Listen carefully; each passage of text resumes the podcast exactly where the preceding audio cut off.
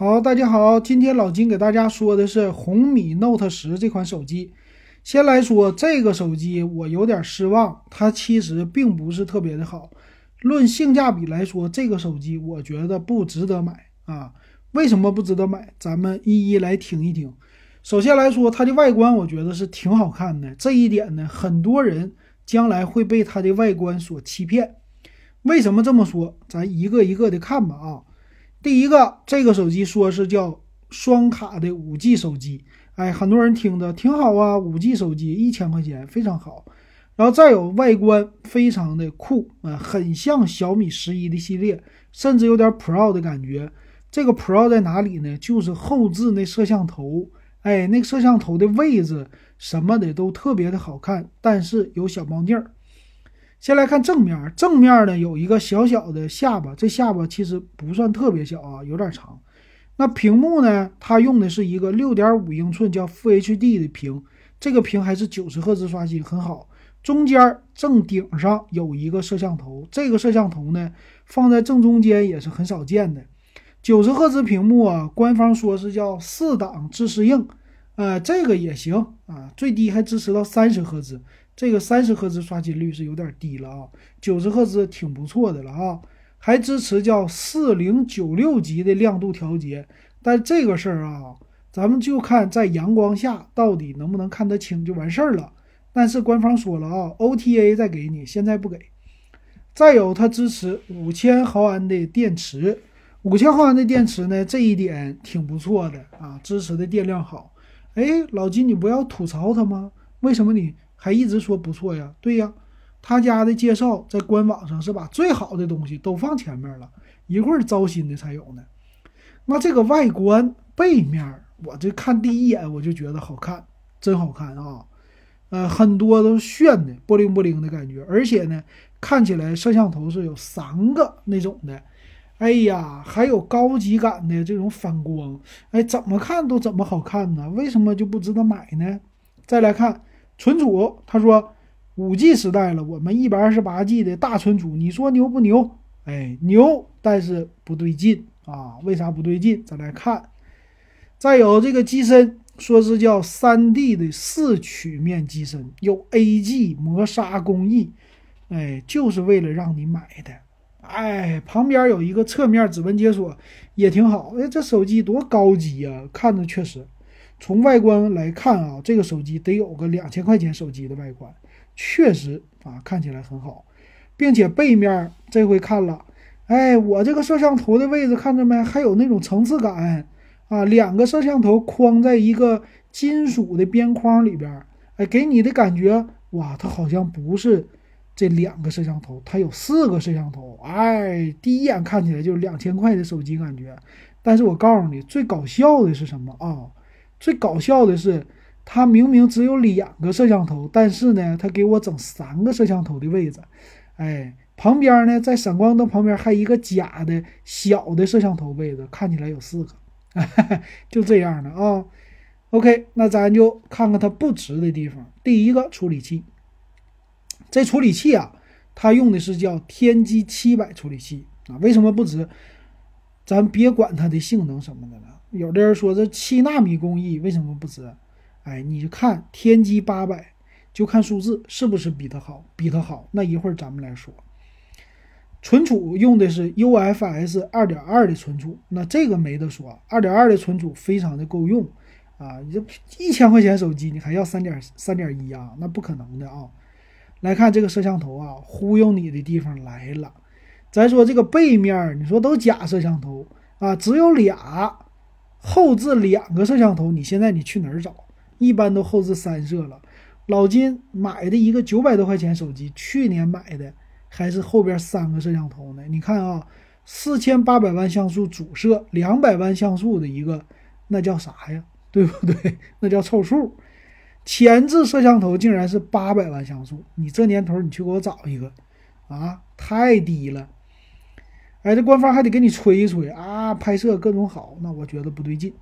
再来音箱啊，它是一个扬声器，是超线性的啊，一二一七，但是只有一个，没有两个扬声器，这一点小遗憾吧。再来看支持 HiRes 认证，插耳机啊叫高还原度，这一点挺好啊，支持认证就比不支持强。还有什么呢？说入门级的价格，Realme 的品牌很牛。我们来看详细的参数。详细参数方面啊，这个手机先来看它的内存有三个版本，四个 G、六个 G、八个 G，这版本真多啊！LPDDR4X 的内存，这也没什么问题。那厚度呢？由于采用了五千毫安的电池，厚度是八点九二毫米，比较厚，重量一百九十克，这个相对来说是真的。女孩不太适合啊，拿在手里有点重，还有点厚。再有屏幕是六点五英寸 Full HD 九十赫兹，哎，这个好处在哪里啊？它是一个一零八零 P 的啊，分辨率很高，挺不错。侧边指纹解锁。那天玑七百的处理器啊，说是七纳米工艺，八核的，最高主频二点二的，那是不是有大核啊？我怀疑啊。电池十八瓦的一个快充，大家记住十八瓦啊，五千毫安的电池。那刚才摄像头说过了，不吐槽了，它只支持最大一零八零 P 的拍摄，双卡双待，WiFi 有双频的，蓝牙五点一的支持，这一点还行。剩下的支持红外遥控，这是最大的特色，别人家谁都没有了，挺好。呃，最后也没别的了，咱们来看售价。售价方面呢，看啊。四加一二八的卖九九九，那这个售价呢？我觉得四个 G 内存现在是不够用了，除非你给父母就是看电视啊，看这个视频、刷抖音。但是你要真用个微信，哎，这个稍微就不是特别好了。然后再来看六加一二八的卖幺幺九九，贵了两百块，多两个 G 内存。这六二六加一二八，我觉得才是入门的，才够用。所以这个不太合适啊，八加一二八的幺三九九又贵两两百块，那这个呢？天玑七百处理器你根本就没有必要买了，所以你特别喜欢这红米 Note 十，你就买一个六加一二八到头了，足够了啊！再往上完全不合适。那八加二五六的它卖一千五百九十九，再贵两百块，这个档次都是两百两百的拉开。OK，那。老金说了，不值的地方在哪？咱就看六加一二八 G，咱刚才的参数记一下子。咱找一个手机，找谁呢？真我。为什么找真我？因为跟红米现在能对标的性价比方面就是真我。真我谁旗下呀？OPPO 啊，对不对啊？那咱来看啊，这个真我，首先说它的价格啊，现在在京东上啊，因为真我的 Q 二，老金给他举的例子，这个 Q 二。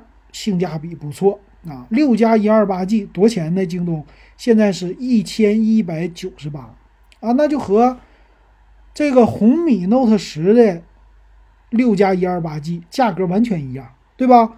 完全一样情况下，弱点是什么啊？真我 Q 二颜值不如红米 Note 十，就差个颜值。那我们看里边内在，对不对？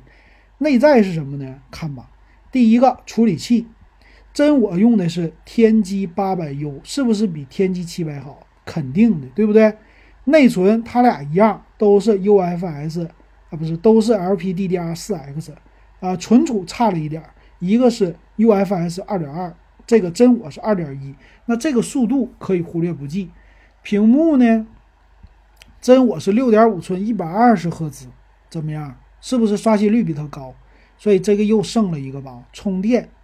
充电，它们俩都是五千毫安电池情况下，真我 Q 二是三十瓦的快充，小米啊红米是多少？十八瓦，是不是又占优势了啊？又一个。那摄像头，摄像头方面呢？真我 Q 二啊，后置四千八百万像素的主摄，八百万像素的超广角和两百万像素的微距，是不是比它多了一个超广角在背面？前面。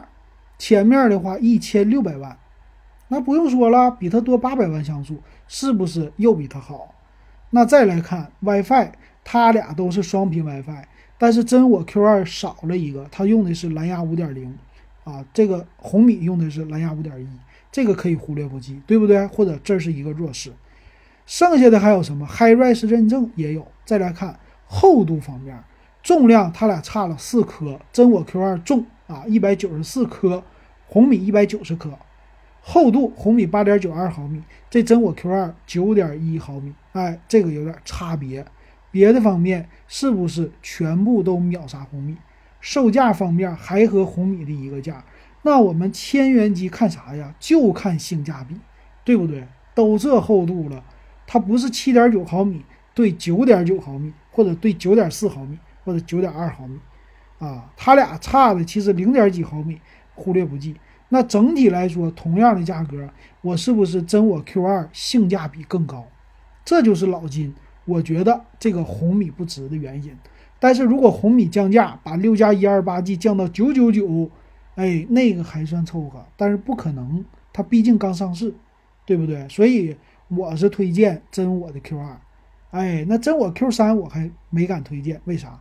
那 Q 三跟 Q 二比，它也没升级啥，就换了个外观。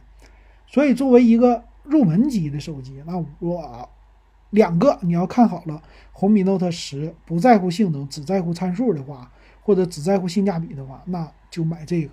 所以，这就是老金基于今天的这个例子给大家说的，它不值的地方。这个红米 Note 十啊，明天咱们再说红米 Note 十的 Pro。感谢大家的收看还有收听，如果喜欢我可以加我 W E B 幺五三。